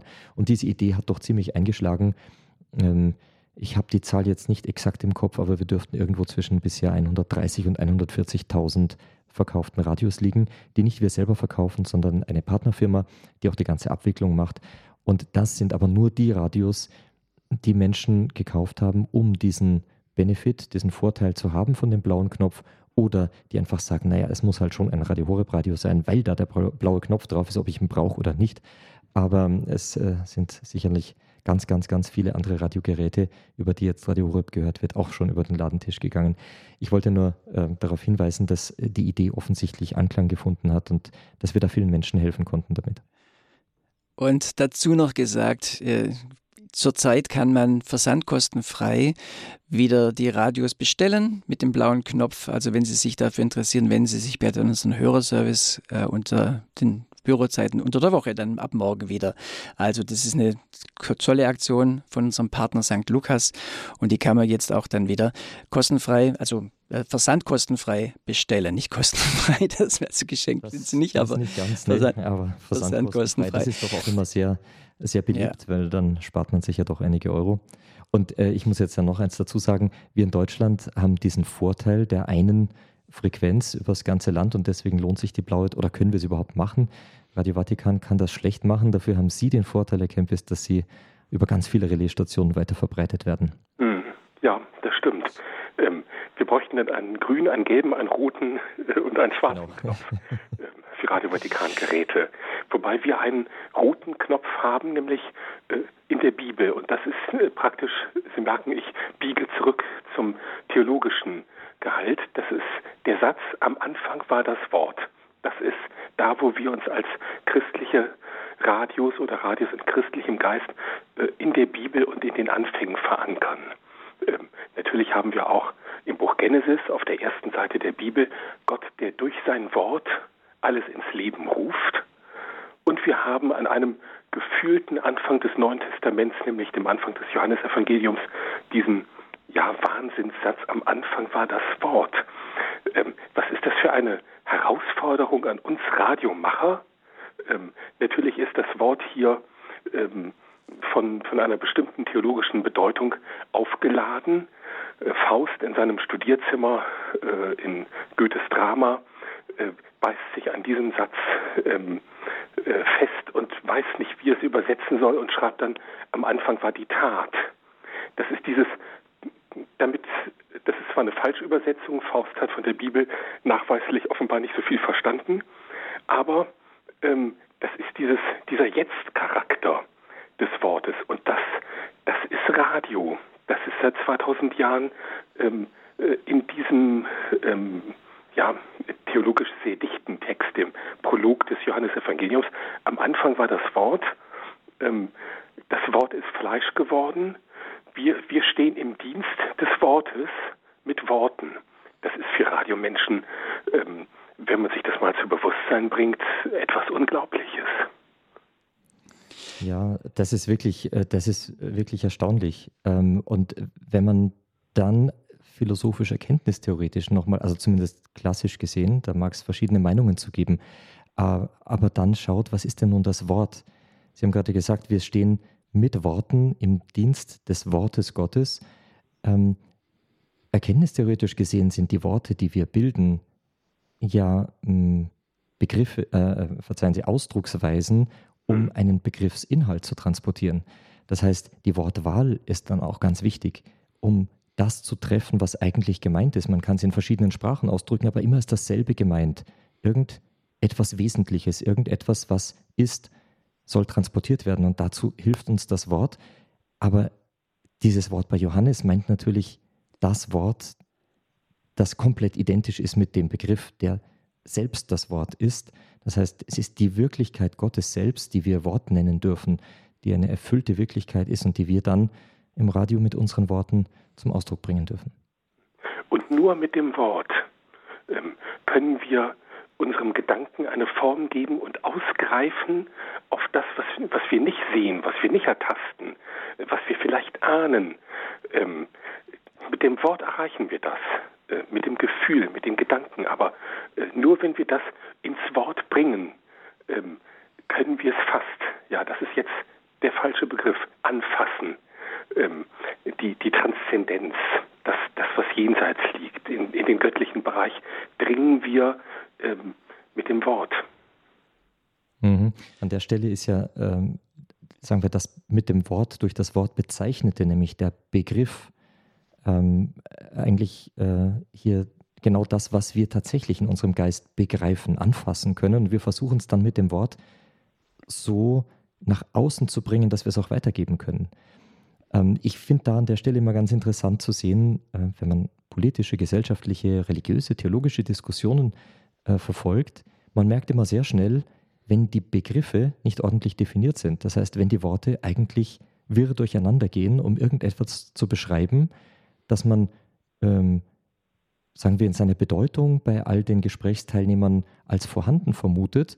Und man merkt dann doch sehr schnell, da ist nicht viel vorhanden an Gleichheit, an ähm, Gemeinsamkeiten. Ich denke da jetzt so an so etwas Einfaches wie, wie dieser Streit, dieser unzählige Streit um, um äh, den Begriff Ehe für alle. Ich mhm. möchte jetzt hier nicht politisieren. Ich, ich, ich betrachte das jetzt rein aus philosophischer Sicht. Der Begriff Ehe hat eine gewisse Definition. Das heißt, er ist begrenzt und es ist genau beschrieben, was damit gemeint ist. Und dann zu sagen, ich mache Ehe für alle, äh, ist ein Widerspruch in sich. Ich muss das, was ich da meine, mit einem neuen Begriff belegen. Und das zu sagen, heißt nicht, irgendjemanden auszugrenzen, irgendwie zu sagen, ah, ich mag dich nicht oder äh, das, was du da machst, das äh, finde ich so oder so. Das hat damit überhaupt nichts zu tun. Es geht einmal einfach nur mal darum, dass man nicht feststehende und wohl definierte Begriffe dafür verwendet, etwas ganz anderes zu transportieren, damit in der Hoffnung, dass das niemand merkt, dass hier was ganz anderes transportiert wird, am Ende sich wieder alle, alle, alle einig sind, Verzeihung, über einen neuen Begriffsinhalt. Äh, und das ist ganz erstaunlich, wie man das sowohl positiv als auch negativ äh, einsetzen und gebrauchen kann, wie viel Miteinander es aber auch oft braucht, um hier zu einer Einigkeit zu kommen. Es braucht eben die Zeit, miteinander zu reden, ähm, miteinander, wie man so sagt, an einem Tisch zu sitzen. Und das machen wir jetzt gerade. Sie hören den Standpunkt bei Radio Horeb. Im Gespräch sind Sie gerade sehr intensiv und auf höchst philosophischer Ebene. Stefan Kemp ist Chefredakteur der deutschsprachigen Abteilung von Radio Vatikan, Vatican News und Peter Sonneborn, unser Geschäftsführer hier bei Radio Horeb. Und es geht um das Thema Glaube kommt vom Hören. Wir feiern das Radio 100 Jahre Radio in Deutschland. Und wir möchten natürlich auch gerne Ihnen die Möglichkeit geben, noch Fragen zu stellen an die beiden, an Stefan Kempis oder an, an Peter Sonneborn, wenn Sie oder auch noch einen Kommentar zu geben, vielleicht was Sie auf einem Radio fasziniert oder auch gerade an, an, an katholischem Radio. Die Telefonnummer für diese Sendung ist 089 517 008 008. Ich sage die Nummer gerade nochmal, probieren Sie doch gleich durchzukommen. 089 517 008 008. Glaube kommt vom Hören 100 Jahre feiern wir diesen Tag heute, ist das Radio in Deutschland am Start. Und ich möchte nochmal auf dieses Zitat von Bischof Fürst eingehen. Er hat gesagt, Menschen lieben das Radio. Sie schaffen es nicht mehr in die Kirche. Wir kennen das auch, äh, wir engagieren uns ja auch zum Beispiel in Afrika für Radio Maria. Wir können ja zur Radio, äh, zur Weltfamilie von Radio Maria. Da können viele Menschen wirklich ganz einfach nicht zur heiligen Messe direkt gehen, weil sie die, die Kirchen einfach zu weit weg sind, aber sie können Radio hören. Heute ist aber auch so, dass viele Menschen einfach sagen, ach, Kirche interessiert mich gar nicht mehr so. Und äh, dann sind sie zum im Radio und, und hören dann und sagen, was ist denn das für ein Sender? Interessant, da kommt eine spannende Sendung. Wie hat sich das Radio verändert, auch das Programm oder die Programmsprache? Glaub, Glaube kommt vom Hören. Peter Sonneborn. Peter, wie hat sich das verändert durch diese DAB Plus Technik? Durch die DAB Plus Technik, ich erinnere mich noch ganz am Anfang, als ähm, wir haben, glaube ich, mit 27 Sendestationen angefangen auf dem bundesweiten Multiplex, wie man das nennt, also dem bundesweiten Programmbouquet. Das ist ja anders als bei UKW, wo auf einer Frequenz ein Sender ist. Hier in DAB hat man einen Frequenzbereich, auf dem dann so und so viele Sender transportiert werden. Das nennt man dann einen Multiplex. Und auf unserem Multiplex sind es insgesamt äh, eben 12, 13 Programme. Und ähm, als ich da das erste Mal ganz am Anfang irgendwie im Zug saß und äh, irgendwo in der Nähe von Köln das Radio eingeschaltet habe und höre die Kollegen sprechen. Das war außerordentlich. Bisher hatten wir das in München, da hatten wir UKW-Frequenz seit 2004 täglich, davor nur sonntags. Und hier in Balderschwang auch seit 2004 eine kleine Frequenz, das war ein Geburtstagsgeschenk der Bayerischen Landesanstalt für neue Medien, unsere Aufsichtsbehörde.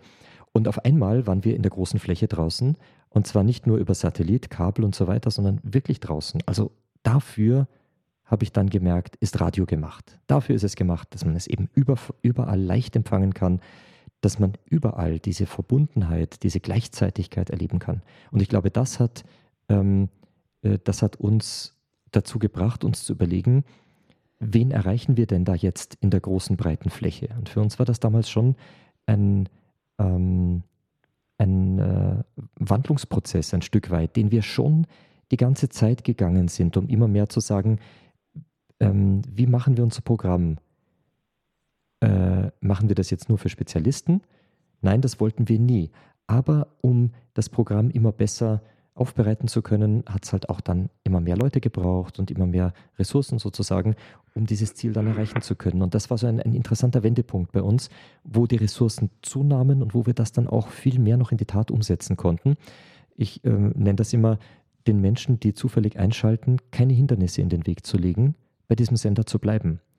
Mhm. das Programm so zu gestalten, von der ganzen Ansprache, von, ähm, Sie haben vorhin gesagt, Herr Kempe, Sie können nicht jedes Mal äh, erklären, was ein Motoproprio ist oder was auch immer. Mhm. Ähm, aber das dann äh, vielleicht gleich so einfließen zu lassen. Wir haben ja Programme und Sendungen, die länger dauern, wo man Dinge eben doch erklären kann, dass Menschen es sofort verstehen, sich niemand ausgeschlossen fühlt, sich niemand fühlt wie der Dummi im Glauben oder so, was ähm, sowieso Unsinn ist. Wir sind alle, egal wo wir stehen, vor Gott immer Anfänger. Und äh, das haben wir versucht umzusetzen und dafür war DRB Plus für uns nochmal so ein richtiger Trigger, nochmal so ein richtiger Auslöser, das äh, zu versuchen, so gut wir es können, in die Tat umzusetzen. Aber wir machen das weiter, wir versuchen das immer mehr zu verbessern. Das hat sich echt verändert. Zu meiner Anfangszeit beim Radio war es wirklich so, ich wusste, ich werde nur von den Leuten gehört, die mich wirklich hören wollen. Und inzwischen sind es immer mehr Leute, die ja einfach äh, interessiert sind, die mit Kirche erstmal gar nichts am Hut haben. Und äh, ganz neu müssen wir auf die Leute eingehen. Herr Kempis, wie ist es bei, bei Radio Vatikan? Sie haben natürlich schon auch Ihre, Ihre Zielgruppe. Merken Sie auch, dass Sie ähm, auch andere erreichen? Ähm, ja, das merken wir auch. Ähm, und zwar, wenn wir mal äh, die Liste durchgehen, wir hatten alles so unseren Newsletter bestellt oder welche Mails erreichen uns, welche Briefe. Das sind sehr viele ähm, Kurzwellenfreaks zum Beispiel ähm, oder Leute, ähm, äh, ich weiß nicht, Protestanten, äh, die sich einfach nur darüber ärgern, dass es den Vatikan gibt ähm, und die auf einmal äh, auf unsere Homepage äh, aufmerksam geworden sind ähm, oder äh, Briefmarkensammler äh, oder Schweizer Garde, Fanatiker, die glauben, dass sie bei uns eine helle Bade bestellen können. Also es sind wirklich die unterschiedlichsten Leute. wir regen immer um Fassung, wenn das Telefon klingelt, weil wir wirklich nicht wissen, was kommt denn da jetzt. ich hoffe, dass es das ist jetzt in der Sendung nicht, nicht ganz so schlimm, in Anführungszeichen, aber ähm, man, man weiß es wirklich nicht. Wir erreichen alle möglichen, weil der Vatikan äh, ja so ein Faszinosum ist. Keiner weiß richtig, was sich da hinter den dicken Mauern verbirgt. Das zieht auch viele Spinner an, ähm, viele äh, einfach nur mal freundlich Interessierte. Ähm, wir haben ähm, sehr viele, die nur irgendwie mal durch Zufall über uns gestolpert sind und uns dann immer wieder schreiben oder auf einmal nach Rom kommen und uns besuchen. Ähm, und das ist natürlich schwierig, den Spagat zu halten zwischen den Experten, die von uns erklärt wissen wollen, was steht denn jetzt in der Enzyklika drin, und denen, die einfach nur mal vorbeigesurft sind äh, und das aber trotzdem jetzt ganz interessant finden, das können wir eigentlich gar nicht leisten. Äh, man kann äh, so eine disparate Zielgruppe nicht vernünftig ansprechen. Irgendjemand wird immer enttäuscht sein. Das merken wir vor allem bei ähm, äh, Übertragungen von Papstmessen. Wir müssen nämlich, ähm, damit Radio Horeb nicht, nicht vom Satelliten fliegt sozusagen, äh, in die Pausen reinsprechen. Wir dürfen keine Lücken im Audio lassen. Und das heißt, nach der Predigt, wenn zwei Minuten lang Stille herrscht, müssen wir sagen, ich weiß nicht, zum Beispiel hier ist Radio Vatikan, wir übertragen zusammen mit Partnersendern für alle, die später eingeschaltet haben, das ist die Messe zur Synodeneröffnung oder sowas. Und dann schreiben uns die Leute immer, also das war so schade, ähm, dass in diesen schönen Moment der Stille immer reingeschwätzt wird, äh, das ist so lästig. Wir können das leider nicht anders. Und wir müssen auch sagen, jetzt kommt der General, der, der vatikanische Kardinalstaatssekretär und die Fernsehzuschauer, die vielleicht auch gerade äh, eingeschaltet sind, zum Beispiel von KTV, sagen, das sehe ich doch selber, dass der, der jetzt kommt, ähm, das brauche ich brauche jetzt nicht jeden Schritt äh, erklärt haben. Das machen wir aber für die angeschlossenen Radiopartnersender. Also ähm, so so unmöglich, wie es ist, auf unsere Zielgruppe vernünftig einzugehen, so unmöglich ist es eigentlich auch, eine ganz normale Papstmesse zu übertragen, ohne irgendjemanden vor den Kopf zu stoßen. Sie hören den Standpunkt Glaube kommt vom Hören 100 Jahre ähm, Radio in Deutschland und äh, wir sind im Gespräch mit Stefan Kempis von Radio Vatikan und Peter Sonneborn von Radio Horeb und jetzt auch mit Ihnen. Und als erste begrüße ich aus München die Frau Scholz. Grüß Gott, Frau Scholz. Guten Abend. Mit großer Freude höre ich beim hausfraulichen Bügeln zu. Frau Scholz, ich danke Ihnen für den Anruf und das ist wunderbar. Und ich begrüße aus, äh, äh, aus Lindau am Bodensee den Herrn Fischer. Grüß Gott, Herr Fischer. Ja, ein herzliches Grüß Gott zusammen. Ich finde das toll, dass das so aufgearbeitet wird, die Geschichte vom Radio. Ich hätte gern einfach mal den Begriff Radio definiert gehabt. Und zwar alt ist ja die Vorstellung Mikrofon, Antennen, Radiogerät zu Hause. Mittlerweile sind es sehr viele Wege. Ich sage mittlerweile schon, das sind ja nicht Radio, sondern das sind Multiplayer. Mhm. Vielen Dank, Herr Fischer. Ich gebe die Frage gerne an Herrn Kempis. Ja, das stimmt, Herr Fischer. Da hat sich einfach sehr viel geändert. Es war früher so schön, einfach zu wissen, ich sitze jetzt hier alleine im Studio mit dem Mikrofon und erzähle das auf eine Weise. Ähm, mittlerweile gibt es leider ganz viele Ausspielkanäle, so nennt man das.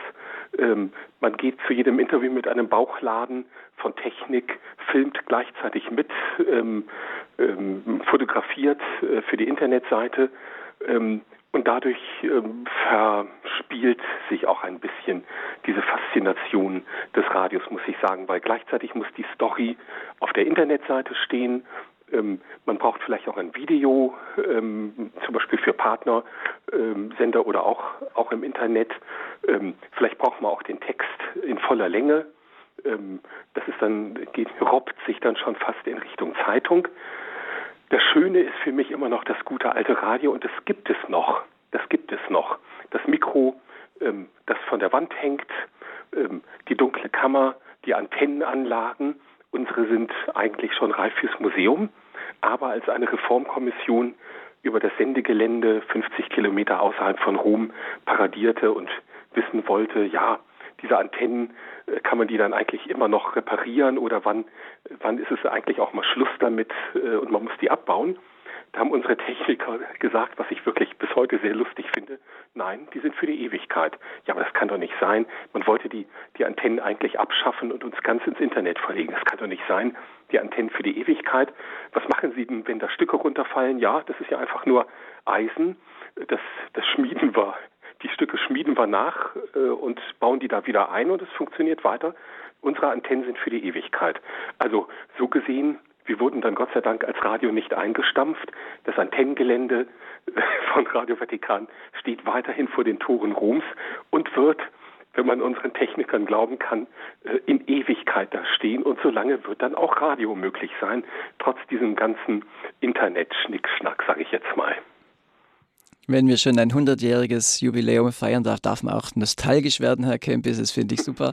Und äh, Peter, vielleicht auch die Frage an dich. Peter Sonneborn, Geschäftsführer von Radio Horeb. Radio ist nicht nur Radio, auch bei Radio Horeb. Das stimmt, ja. Also viele Plattformen, viele Wege. Ich bin sehr dankbar für unsere Online-Redaktion. Ich gebe Ihnen ganz recht, Herr Kempis. Ich bin froh, wenn ich auch einfach nur Radio machen kann und einfach nur zu Herzen sprechen darf. Das ist äh, ein besonderes Privileg und äh, das sollte man sich auch nicht, äh, möglichst nicht kaputt machen. Ich glaube allerdings, ähm, jetzt mal abgesehen vom Bild, was natürlich die Sache auch bei uns ähm, begleitet, ähm, auf den Social Media Kanälen und so weiter, ich glaube aber trotzdem, dass wir äh, dankbar sein können, dass der Kern des dessen, was Radio ausmacht, über das wir vorhin gesprochen haben, über das Hören, das Glauben dürfen aufgrund des Wortes, das zu Herzen sprechen den Menschen, dass das natürlich überall, wo tatsächlich dann gehört wird, ob das nun übers Internet kommt oder über die Radiowellen, äh, erhalten bleibt, weil der Mensch so ist und so bleibt, wie er eben ist.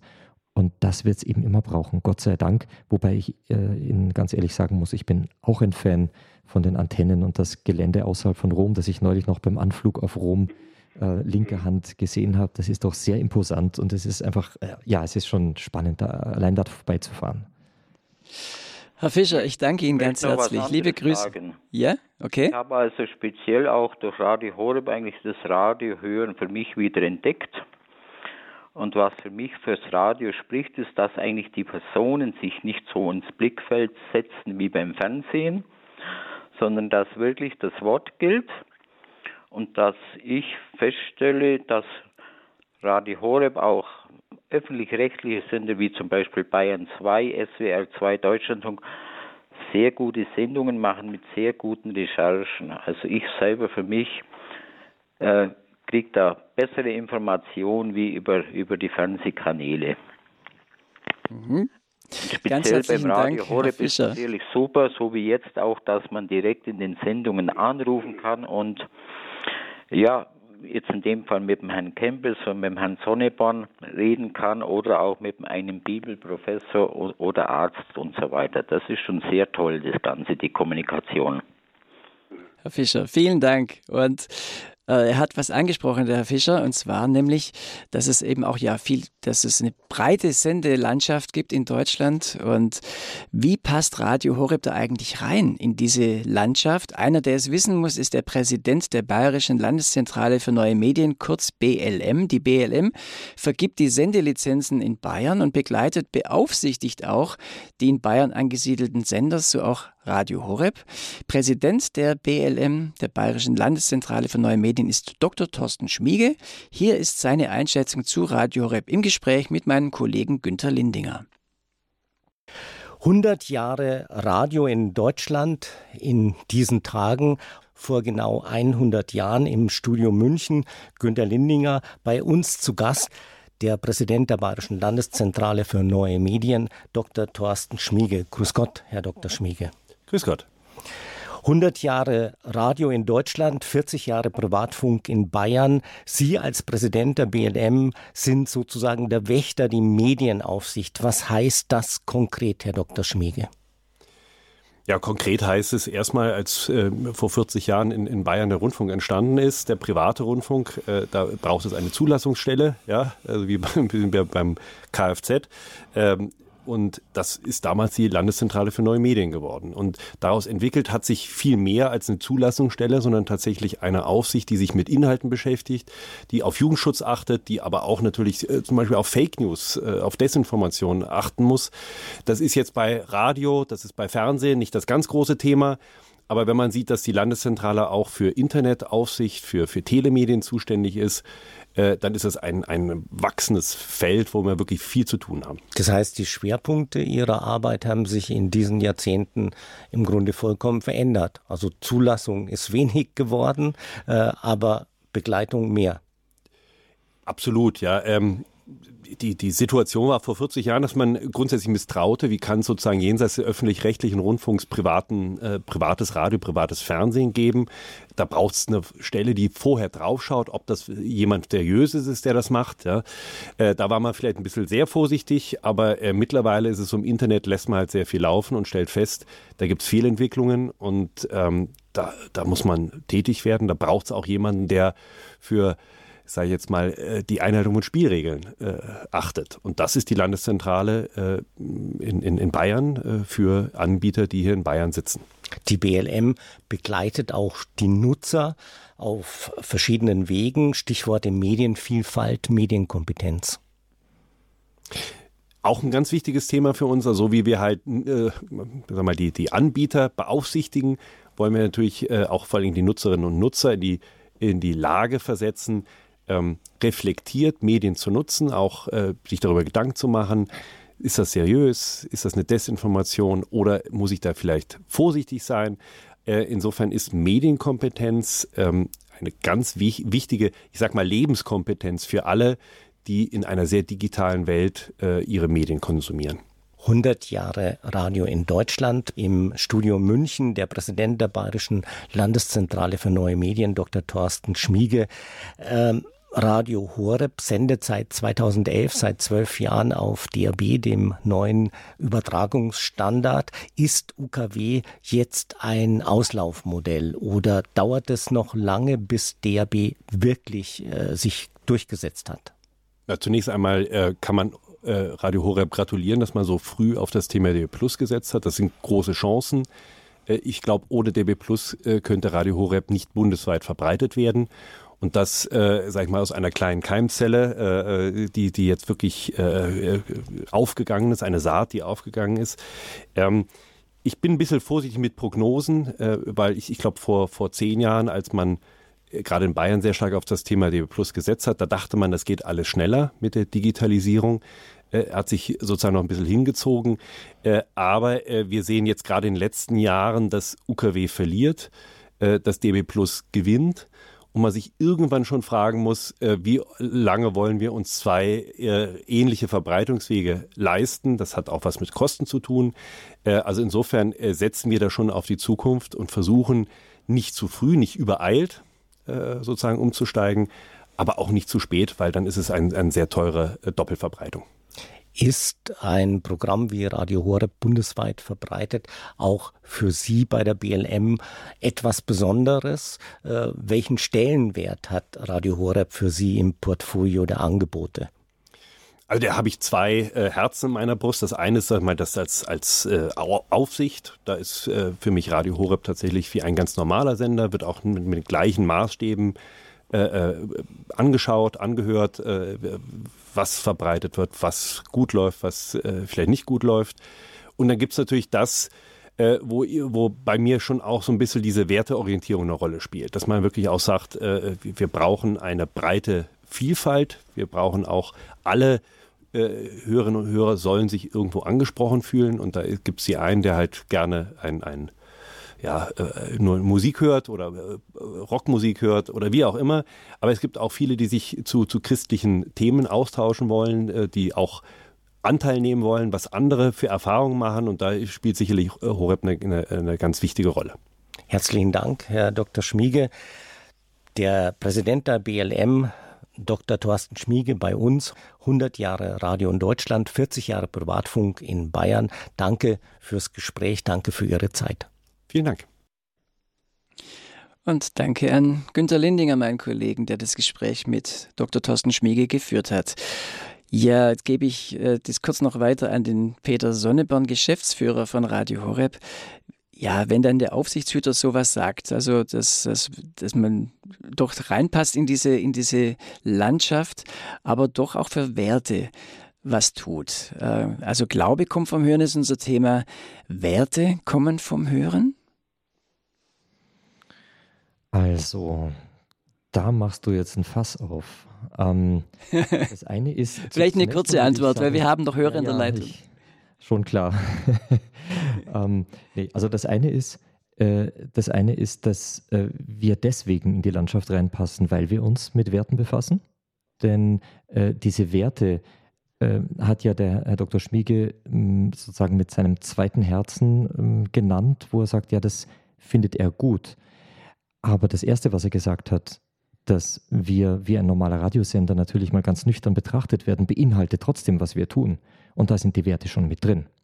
Das heißt, die Werte machen gerade, dass Radio Horeb da seinen Platz hat. Denn wenn wir sie nicht bringen, wer dann? Natürlich, wir wissen, es gibt auch den ERF, unsere, unsere lieben Geschwister äh, evangelischen Glaubens, aber äh, trotzdem ist das äh, etwas, was unbedingt bearbeitet werden muss, wenn man denn hier mit einer gewissen Objektivität, ich sage wieder schwieriger Begriff, ähm, äh, voranschreiten möchte. Und das Zweite ist, ähm, kommen Werte vom Hören. Da möchte ich äh, ganz kurz dazu sagen, wir sprechen immer von Werten und ich bin mir nicht so ganz sicher, ob wir immer genau wissen, was Werte, was dieser Begriff meint, also was der Ausdruck meint, was für ein, jetzt philosophisch gesehen, Begriff da wirklich dahinter steht. Ich glaube, wenn man das klassisch philosophisch betrachtet, äh, müsste man sagen, die Werte sind wie die zweite Seite der Medaille der Tugend. Denn es geht bei den Werten um die Verwirklichung des Guten, während die Tugend sozusagen aus dieser Verwirklichung, aus der Erkenntnis und daraus folgenden Verwirklichung des Guten in mir wächst und mich seinsmäßig verändert. Äh, zwar nicht substanziell, aber akzidentell. Und das ähm, ähm, gehört zu mir und macht mich zu einem anderen Menschen. Es ist ganz wesentlich, äh, ob ich ein tugendhafter Mensch bin oder nicht. Und daraus, wie gesagt, ergeben sich dann die Werte. Deswegen, ich musste dieses Fenster kurz aufmachen, denn wenn wir immer nur von Werten sprechen, ohne zu wissen, was das eigentlich Gute ist, dass es zu erstreben gilt und das in uns äh, sozusagen Form annehmen soll, nämlich die Tugend, dann wissen wir irgendwann nicht mehr, wovon wir sprechen, wenn wir Werte sagen. Aber ja, man lernt Werte und Tugenden natürlich auch über das Hören, äh, über das gelebte Beispiel, das sich ja auch über das Wort im Wort ausdrücken kann. Glaube kommt vom Hören. Hier ist der Standpunkt bei Radio Horeb. 100 Jahre Radio in Deutschland. Ich begrüße aus der Schweiz den Herrn Ziegler. Ich grüße Sie, Herr Ziegler. Ja, guten Abend, ihr Herren. Äh, Glaube kommt vom Hören, oder? Und ich will jetzt äh, zurückgehen auf Jesus, oder? Äh, Jesus hat ja mit den Jüngern ist herumgezogen und hat seine Botschaft verkündet, oder? Und die Jünger haben zugehört, oder? Und haben dann geglaubt, was Jesus gesagt hat, oder? Und leider hat natürlich niemand dort Tagebuch geschrieben. Die waren müde am Abend. Und Jesus hat ja selbst seine Botschaft auch nicht aufgeschrieben. Er hatte keine Zeit mehr. Und darum sind gewisse Unklarheiten und Irrtümer in die Evangelien gekommen, oder? Ich erwähne zum Beispiel Johannes 12, 34, dort äh, taucht die Frage auf, wer ist dieser Menschensohn? Oder? Und die Jünger haben ja Jesus als Menschensohn bezeichnet in den Evangelien, oder? Obwohl es gibt einige Hinweise, in den Evangelien, dass eben Jesus nicht der Menschensohn ist. Das ist auch meine Überzeugung. Und es gibt sogar eine kleine Minderheit von Theologen, die zweifeln, ob der Gottessohn Jesus Christus zugleich auch der Menschensohn ist, oder? Es ist ja eine entscheidende Frage, kommt Jesus nochmals auf die Erde? Und wenn er der Menschensohn ist, dann kommt Jesus nochmals und wenn er es nicht ist, dann kommt ein anderer. Und meine Frage ist jetzt, ja, die, die Frage sollte man eigentlich Bibelforscher stellen, oder? Äh, was läuft da? Auf jeden Fall sollte man die Frage Bibelforschern stellen, Herr Ziegler, finde ich auch, bin ich ganz, äh, ganz Ihrer Meinung. Auch haben Sie jetzt da ein ganz wichtiges Thema aufgemacht, aber das sprengt natürlich jetzt die Sendung. Wir sind ja schon in Richtung äh, Ende unserer Sendung. Was ich aber mitnehme, ist diese Frage, äh, wenn jetzt in der, in der Bibel Dinge grundgelegt sind, Beispiel, Sie haben dieses Beispiel genannt mit, mit, dem, jetzt mit dem Menschensohn, das können wir jetzt im Moment nicht äh, adäquat beantworten, da müssten wir richtig Luft holen. Aber dieses Thema, wie wichtig ist es denn dann, ähm, auch im, ja, darauf, auf solche Sachen einzugehen. Die Predigt ist ja immer auch eine Auslegung des Evangeliums. Auch was Radio macht, ist ja etwas, auch was Papst Franziskus sagt, sind ja immer nochmal Vertiefungen des Evangeliums. Äh, ja, das wäre meine Frage auch an Herrn Kempis jetzt nochmal an der, an der Stelle. Äh, wie, wie wichtig ist es eigentlich, dass der Papst die Dinge nochmal sagt? Er könnte eigentlich auch schweigen, sagen, lest die Bibel und fertig. Das ist jetzt sehr ja. flappig formuliert, Entschuldigung. Ja, Aber ja. Äh, deshalb, wie wichtig sind diese Impulse auch des Heiligen Vaters? Ja, das, äh, das, äh, das wird genau durch die Frage von Herrn Ziegler beleuchtet.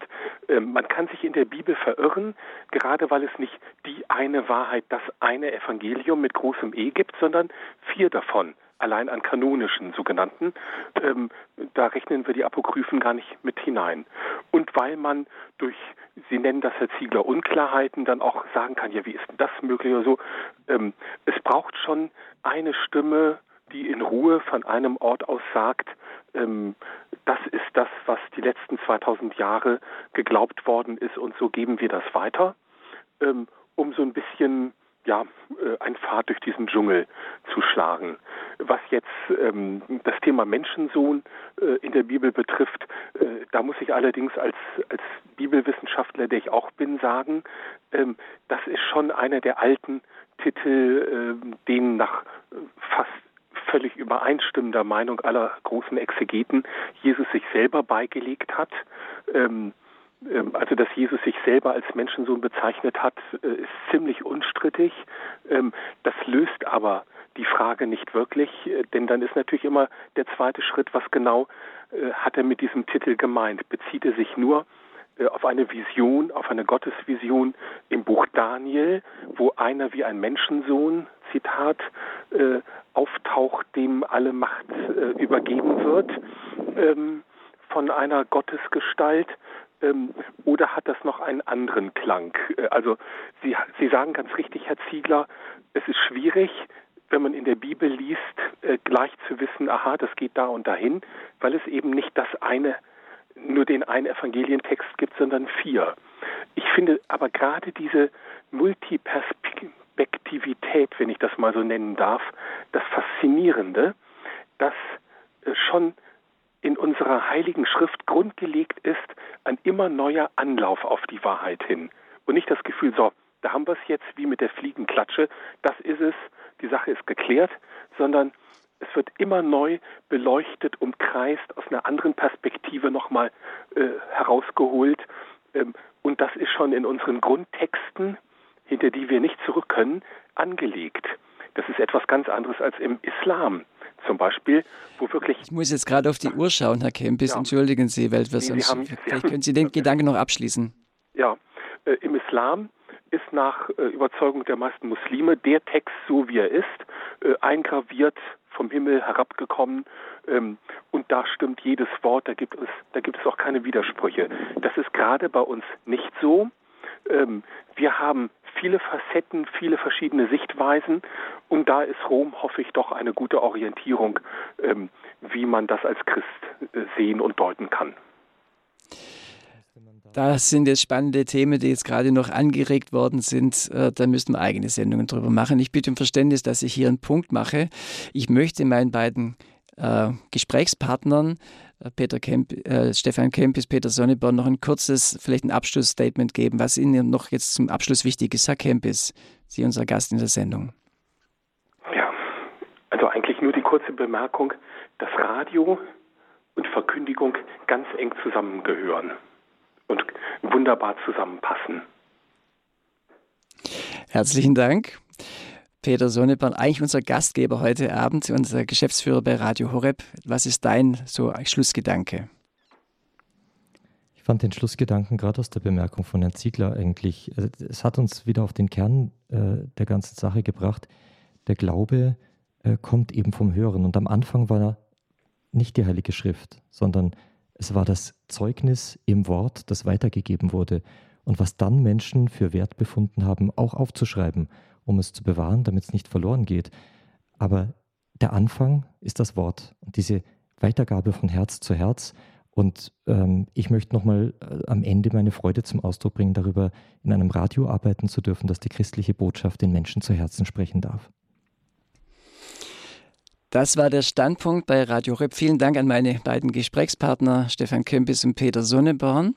Vielen Dank. Danke auch. Und auch Herzlichen Dank an die Hörer und Hörer, die angerufen haben, äh, spannende noch Punkte mit eingebracht haben. Klasse, auch danke an, an Dr. Schmiege, dass er äh, Günter Linger erzählt hat, wie er Radio Horeb einschätzt. Ja, das ist äh, Glaube kommt vom Hören. Ich glaube, das kam jetzt ziemlich gut rüber, was wir darunter verstehen bei Radio Horeb und auch bei Radio Vatikan, unserem Partner für die Nachrichten, ähm, wo wir uns gegenseitig, glaube ich, sehr gut ergänzen. Sie können diese Sendung gerne nachhören unter hore.org in der Mediathek. Da wird sie ab morgen irgendwann im Laufe des Tages stehen. Sie können sie auch über die äh, Handy, übers Handy, über die Radio Horeb App nachhören. Und wenn Sie mehr Informationen haben möchten, dann klicken Sie auf den Infobutton auf hore.org zum Programm dieser Sendung. Da haben wir auch noch ein paar interessante nochmal äh, Kontaktadressen für Sie hinterlegt, auch zu Radio Vatikan und zu Radio Horeb und zur Bayerischen Landeszentrale für neue Medien, wenn Sie das, äh, wenn Sie die interessiert. Und wichtig ist jetzt nochmal dieser Gedanke, Glaube und Hören geht zusammen im Radio. Das hoffe ich, dass das hängen bleibt für diesen Abend. Ich freue mich, dass Sie uns zugehört haben. Danke nochmal an, an alle und ich verabschiede mich, Ihr Bodo Klose.